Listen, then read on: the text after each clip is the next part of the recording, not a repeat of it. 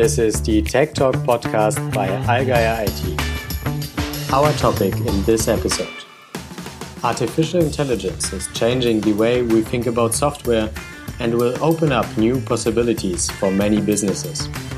Anurag Sahai is the Vice President for AI and Data Sciences at Nagarro. When did the idea of artificial intelligence first come up? Um, it's been around for a long time. I can sort of see it all the way to Greek philosophy.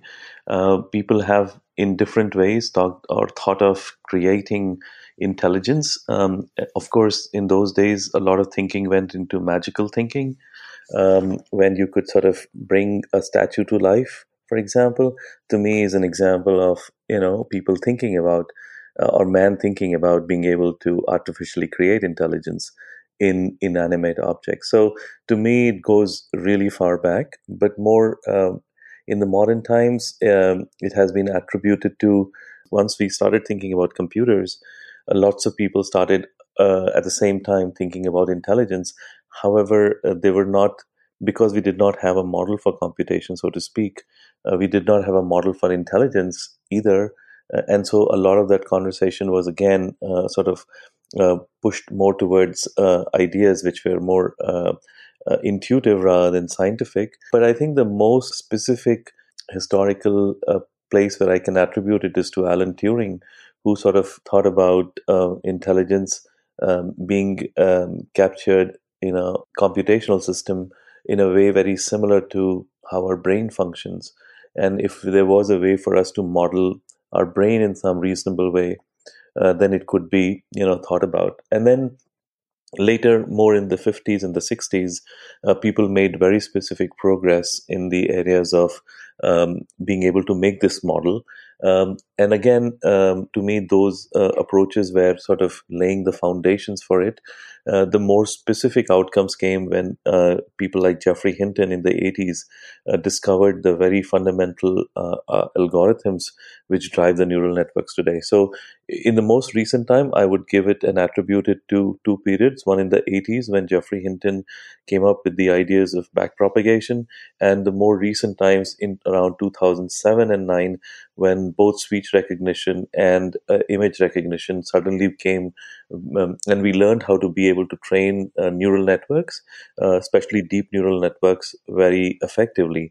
So 2007 to 2009 is around the time when uh, you know google integrated a very powerful uh, um, in a very powerful effective way speech into the android system uh, and then of course in the image recognition competition that is run in, by stanford so those were the two events that i think sort of propelled uh, and made significant moves um, and then previous to that in the 80s uh, and then maybe uh, the baby steps were taken in the 50s uh, but then you can sort yeah. of go back all the way to the greek history and uh, which forms of AI exist today? So uh, there are, if you if we look at uh, the two important approaches that people are approaching uh, the topic of intelligence, one is the uh, there is a lot of uh, focus in neuroscience and cognitive psychology to try and understand brain functions, cognitive functions, consciousness, and so on. Uh, the other uh, very important movement that's happening in our industry is in is you know the movements being uh, taken over by computer scientists uh, uh, who are trying to see how it can be done or achieved computationally. So those are the two important uh, movements that I see, and I think both of these movements in some way have um, created the ideas of you know around strong and AI. I think the neuroscience uh, or the brain science uh, scientists' approach to being able to understand consciousness and then look at intelligence from those perspectives sort of creates this idea for us to be able to think of uh, being able to replicate intelligence in a in a very comprehensive, complete fashion, in such a fashion that it could actually uh, mimic a human being, and that would be the ideas of strong AI. The computational approaches have focused more on task based intelligence rather than co- comprehensive consciousness or simulating a consciousness or mimicking consciousness. And there, for example, the ideas of weak AI have taken um, roots. And when did AI become relevant for business? Um, I think uh, the most uh, uh, recent events that have uh, created this have happened with the onset of the cloud in some way into our lives. Um, in when massive uh, scale computation and storage uh, has been suddenly made available by uh, by this thinking of being able to outsource and economize uh, computation and storage at scale. So, so one important aspect of how businesses have started looking at AI have come about because there's a way for us to be able to, in sort of economical ways, be able to get uh, access to heavy computation. So, and at the same time, storage, uh, which have both sort of stirred the ideas of data, data processing in a massive way.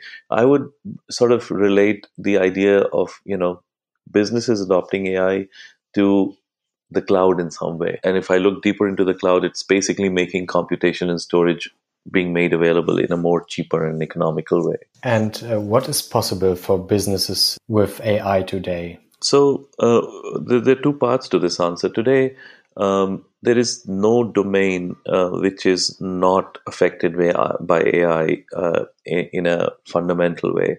Uh, I think it's very hard to sort of uh, think about any domains which are not going to be impacted by AI.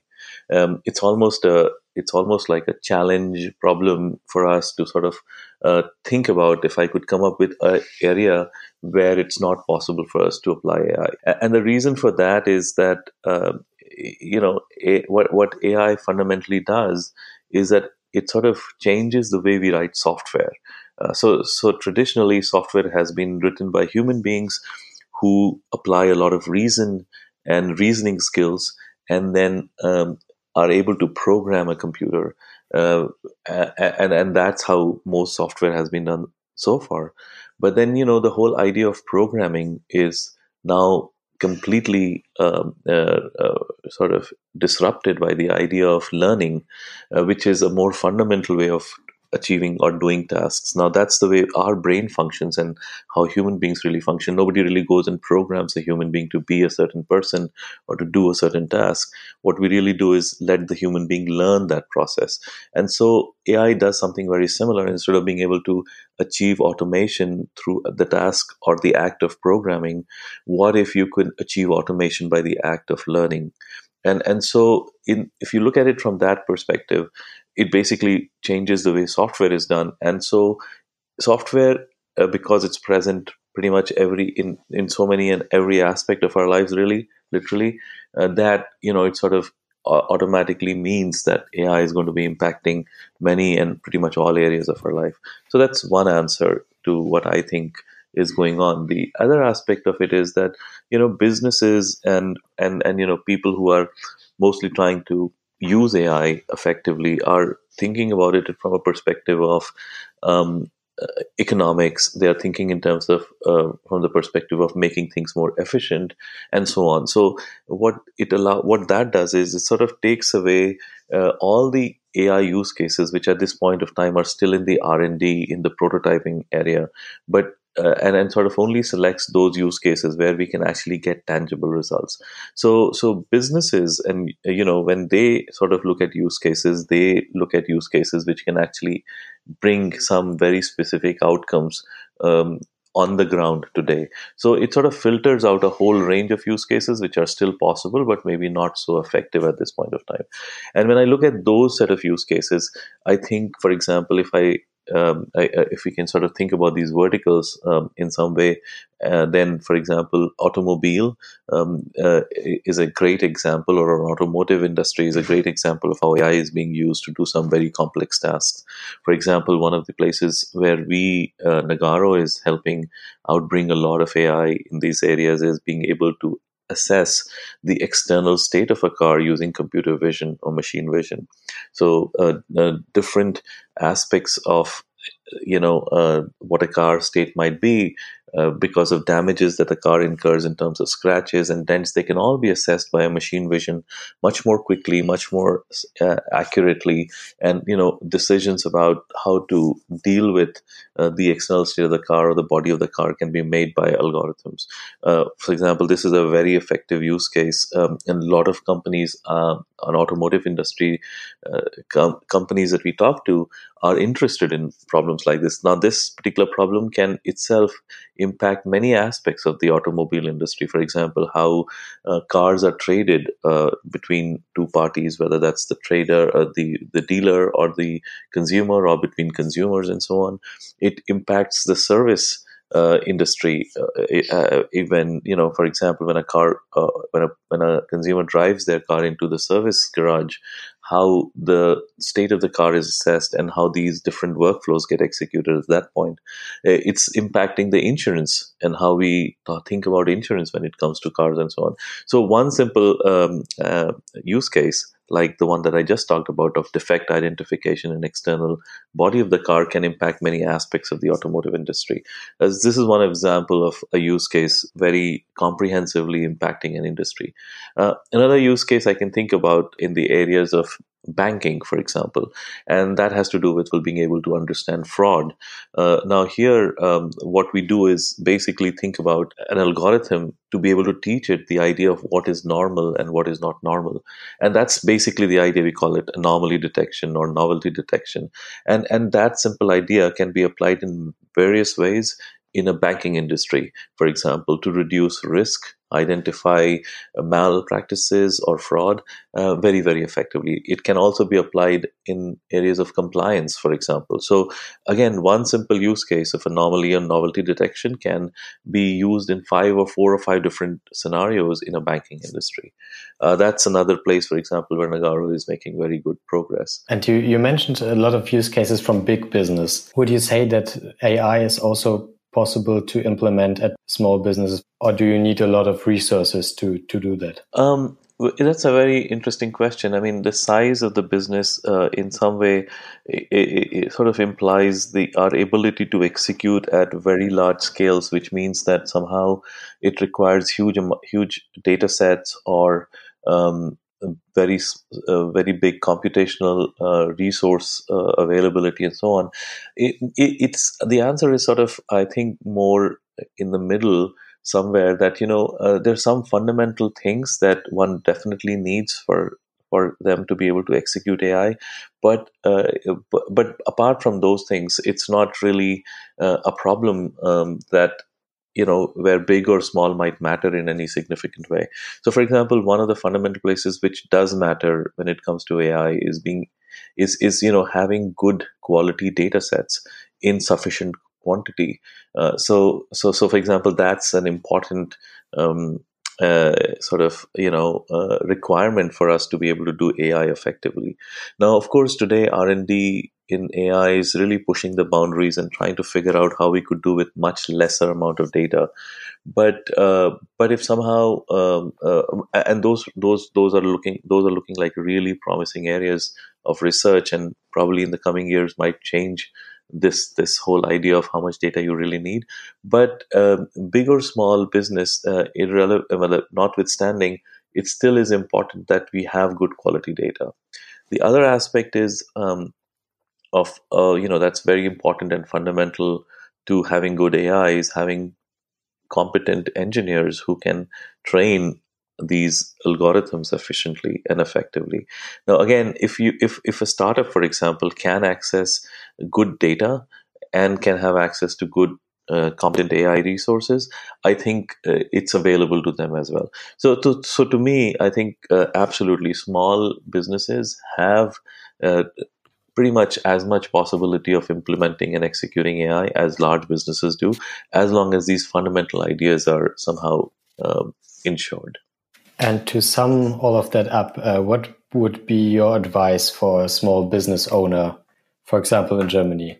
What should someone like that do to prepare for this disruption of, of artificial intelligence? So th- there are again several things uh, a small business can do in this space.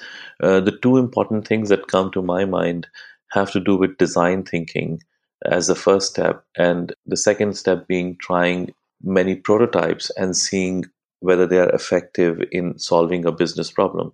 And let me elaborate on both those two points a little bit. Now, the first bit is that you know AI is disruptive, is truly disruptive, um, in not in terms of just technology, but how we really do business. So it's if if one just looks at AI as a as a technology disruptor, it can be somewhat limiting. It just means that all we are going to do is use AI in a way to sort of solve the problems that have existed always. And all we are doing is just replacing traditional software development with AI software. Now, that's um, definitely doable, but what that doesn't change is how processes have been running so far and being developed so far. It's sort of limiting. Um, so, what a small business can do to really succeed in this space is to sort of take AI not as just as a technology disruption, but as a business disruption. And what that means is that to sort of bring about more design thinking into the kinds of ways problems can be solved, and then thinking about how AI would play an important role in being able to do something like this. Now, what that allows that smaller business to do is to not really just disrupt how things are done, but what things get done. And i think that's a that's an important thing that a small business can do.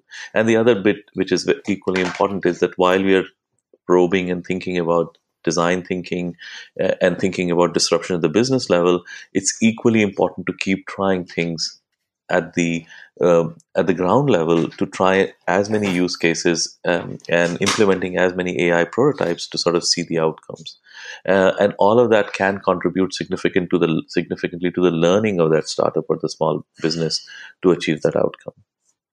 What we in Nagarro really, uh, you know, uh, sort of uh, help our or ask our customers or recommend to our customers is a two pronged approach to solving this problem of AI. One is is really just being very um, uh, sort of um, open to the idea of data and looking at any process, all workflows, and seeing how can we collect more data, become more data driven, so to speak, in general, and at the same time think about the disruptions that are coming from the newer ways of bringing out decisions and insights through the examples of AI and sort of, you know, think about use cases on the one hand and data on the other hand. And I think this two pronged approach uh, of data and use case um, driven, I think really completes the whole story. Otherwise, we run the risk of, you know, being stuck in either just collecting a lot of information and getting more relegated to analytics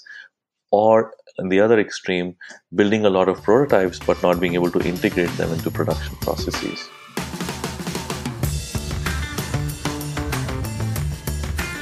This was the Tech Talk by Allgeier IT. Thank you for listening and see you soon.